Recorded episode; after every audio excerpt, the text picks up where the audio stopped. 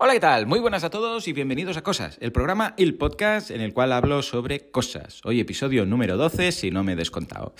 Uh, a propósito de todo lo que está pasando con Rusia estos días, me he acordado de cuando era pequeño que me pregunté yo en su momento, ¿por qué hay guerras? Me pregunté esto. Y bueno, eh, fue una búsqueda hacia la verdad, ¿no? Al principio lo pregunté a mis profes, ¿no? Y me decían, bueno, depende. Yo estoy hablando de 11 años, 12 años que debería tener por aquel entonces. Y me preguntaba, no sé qué guerra había en ese momento, algún conflicto armado había. Y me pregunté, ¿por qué hay guerras? O sea, uh, ¿qué debe ocurrir para que lleguemos al punto de uh, pillar armas e ir a matar a otro grupo de gente?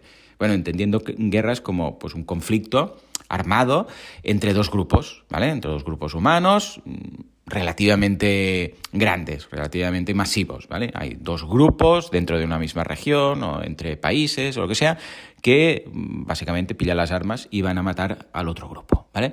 Pues esto es lo que yo me preguntaba, o sea, ¿qué nos lleva a ese punto. Y claro, los profes iban un poco perdidos. Yo, cuando abría la boca ya me decían, madre mía, ¿qué nos va a preguntar este? Ya, os hablaré de, otras cuestiones que les, he, que les he hecho a los profes de pequeño. Y el caso es que, claro, me decían, bueno, depende. Uh, ¿Qué guerra? ¿Esta guerra? ¿La otra guerra? Yo, yo preguntaba, no, no, guerras en general. ¿Por qué hay guerras? O sea, ¿cuál es el concepto final? Y claro, me decían, bueno, depende, esto, lo otro. Entonces tuve que empezar a buscar. Por aquel entonces no había Google y empecé a preguntar a algunos profesores, a algunas personas, a mis padres aquí, ahí. Empecé a hacer como un recopilatorio porque yo lo que quería era la causa final, ¿no?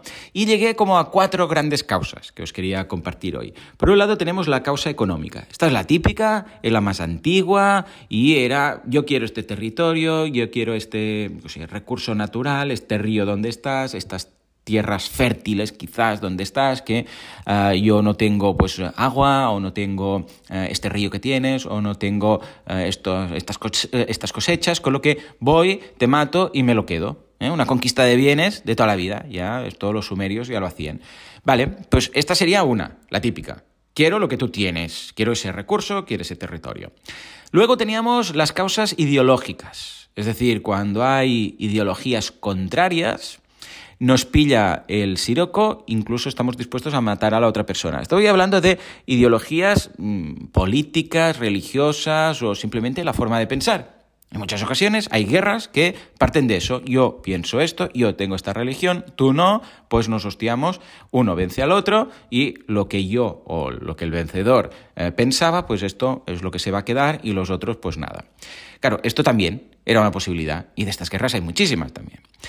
Tercera causa, la, eh, podríamos decir, explotación de una población que lleva a una revolución. Es decir, hay un, habitualmente, hay un grupo opresor, normalmente en el gobierno, que maltrata a otro grupo. Esto de los estratos no es nada nuevo, pues ahora quizás está en algunos países más marcado, en algunos menos, pero en la sociedad medieval, pues si tú nacías esclavo, eras esclavo, si nacías, yo sé, pues comerciante, eras comerciante, burgués, burgués, y yo sé, pues noble, noble, etcétera.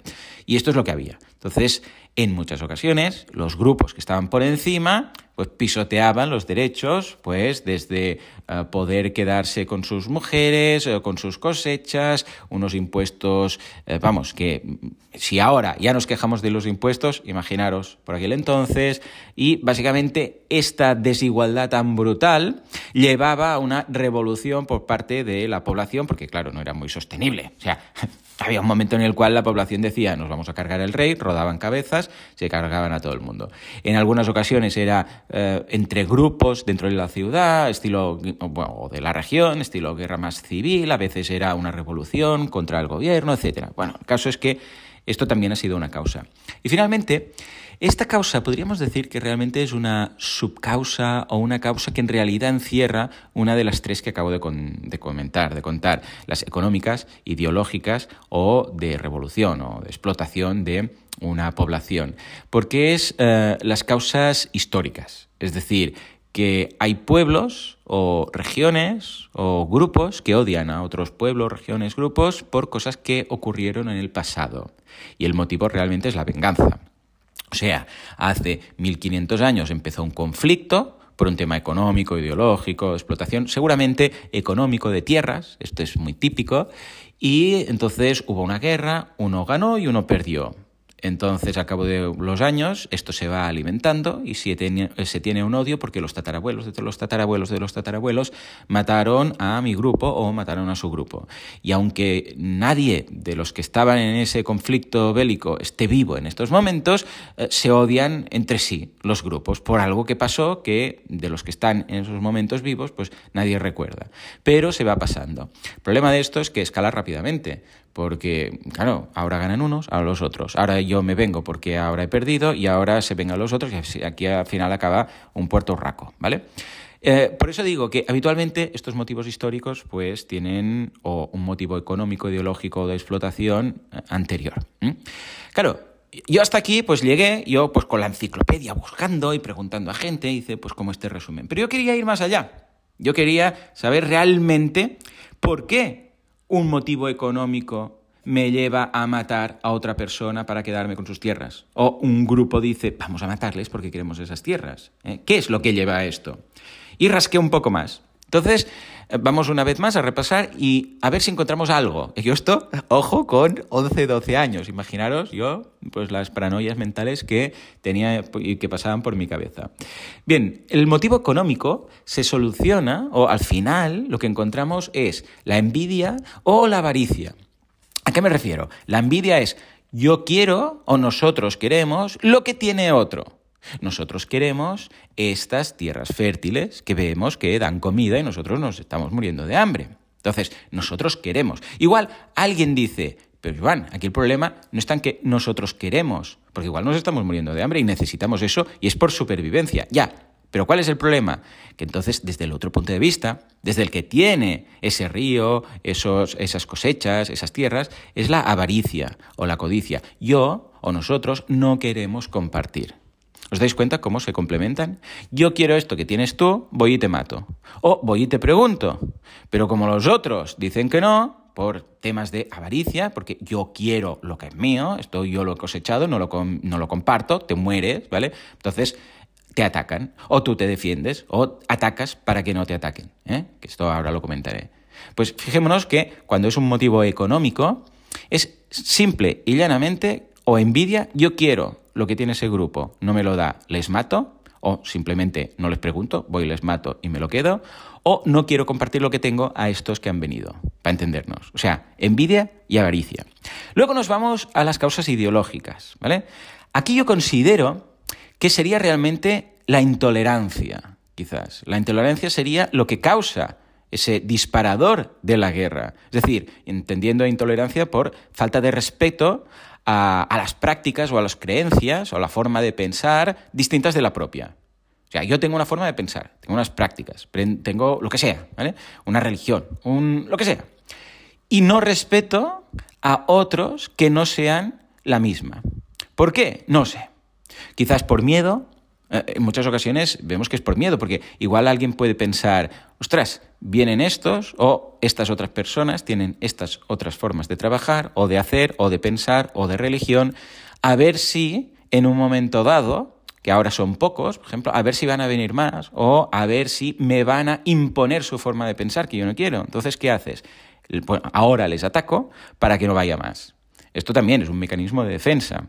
Igual es por miedo, igual es por desconfianza, igual es por incluso odiar a darte cuenta que estás equivocado. Igual resulta que eh, tú has pensado de una forma, especialmente en el tema religión, viene otra persona, lo pone en jaque o no lo pone en jaque, simplemente piensa de otra forma y quizás piensas, a ver si estoy equivocado. Esto a la gente no le gusta, a mí me, encanta. O sea, si alguien me puede demostrar que estoy eh, equivocado en algo, yo lo veo como una forma de crecimiento personal eh, brutal, me encanta. Es como que de repente un haz de luz y dices, ¡guau! Es verdad, estaba equivocado. Pero hay mucha gente que no mucha gente que, ostras, esto quiere decir que he estado equivocado todos estos años. Y no lo aceptan por un tema de orgullo, quizás, que también estaría ahí. Pero bueno, en todo caso, esto ya daría para otro episodio de, cosas que sería dedicado a la intolerancia. Pero fijémonos, es esa falta de respeto. Entonces, yo no creo lo mismo que tú a nivel político, a, a nivel ideológico, a nivel religioso, con lo que, por lo que sea, por mi intolerancia, o porque tengo miedo, o por lo que sea, ataco a tu grupo. Luego nos vamos a las de explotación. ¿Eh? lo que os decía de, una revolución. Aquí me costó, ¿no? Pensaba, a ver, ¿qué es lo que realmente causa que un grupo ataque a otro grupo o lo tenga de alguna forma explotado? Bueno, yo creo que por una parte hay miedo, decir, este grupo, a ver si un día va a tomar las armas y nos va a atacar, pues yo me defiendo, como atacándoles y haciendo que no lleguen a crecer más, no lleguen a ser fuertes, algo así. Y por otro lado, la falta de empatía.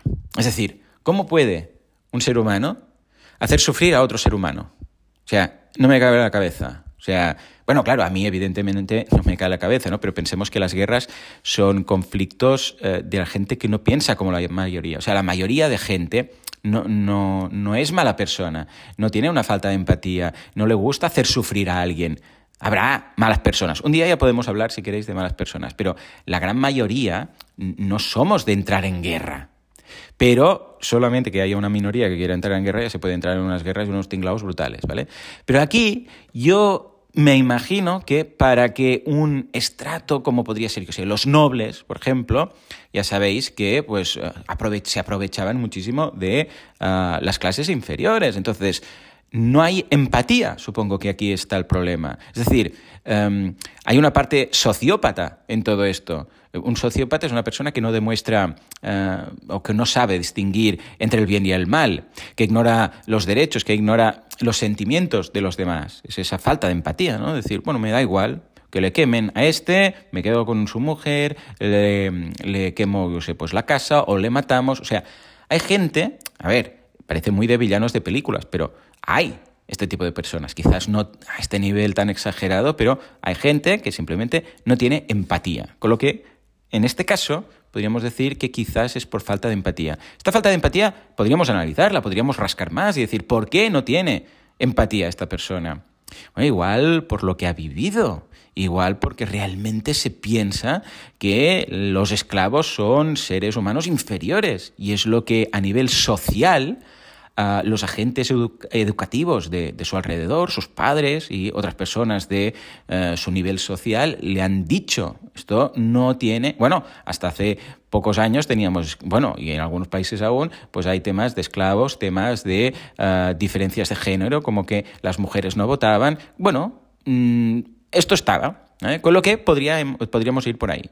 Y luego, en cuanto a los históricos, a los motivos históricos que os decía de un pueblo que odia a otro pueblo y tal, aquí yo creo que el porqué, a nivel de emociones, de sentimientos humanos, es, es el odio, es la ira.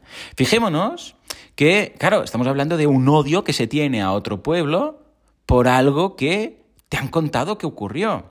Pero no es alguien que dices, es que esta persona ha venido y me ha pegado y ahora tengo una rabia y le pego yo, ¿vale? O ha pegado a alguien de mi familia, voy y esta es la persona que lo ha hecho y quiero venganza, sino que es, es algo mucho más diluido en el tiempo que no sabes exactamente ni quién empezó qué.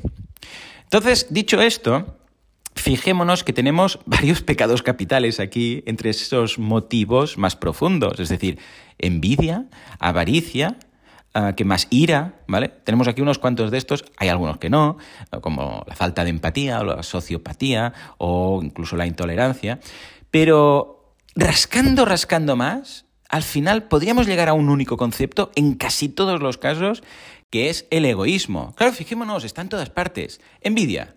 Nosotros como tribu queremos lo que tienen estos. Y nos da igual que tengamos que matarles y robarles para tenerlo. ¿Por qué? Por egoísmo. Nosotros nos ponemos por delante del resto. Y aunque sufran, aunque eh, padezcan, aunque tengan hambre, da igual. Pero ojo, esto también al revés. Los que están ahí pueden decir, no, no, nosotros somos egoístas. Estos terrenos son nuestros, estas cosechas son nuestras, esto, este recurso natural, el agua, lo que haga falta es nuestro. No queremos compartir. Egoísmo. Lo mismo con la intolerancia. No consideramos que podáis pensar de una forma distinta. Egoísmo. Nosotros tenemos la razón. Lo mismo, todo el rato. Luego podemos incluso rascar más y saber por qué somos egoístas. Y de hecho, la raza humana, esto ya daría para otras cosas, pero hay un libro que se llama El gen egoísta, que ahí lo explica bien, que dice que la evolución humana ha sido como tal, que ha sido posible por el egoísmo a nivel genético ya. Pero bueno, esto ya sería otra historia.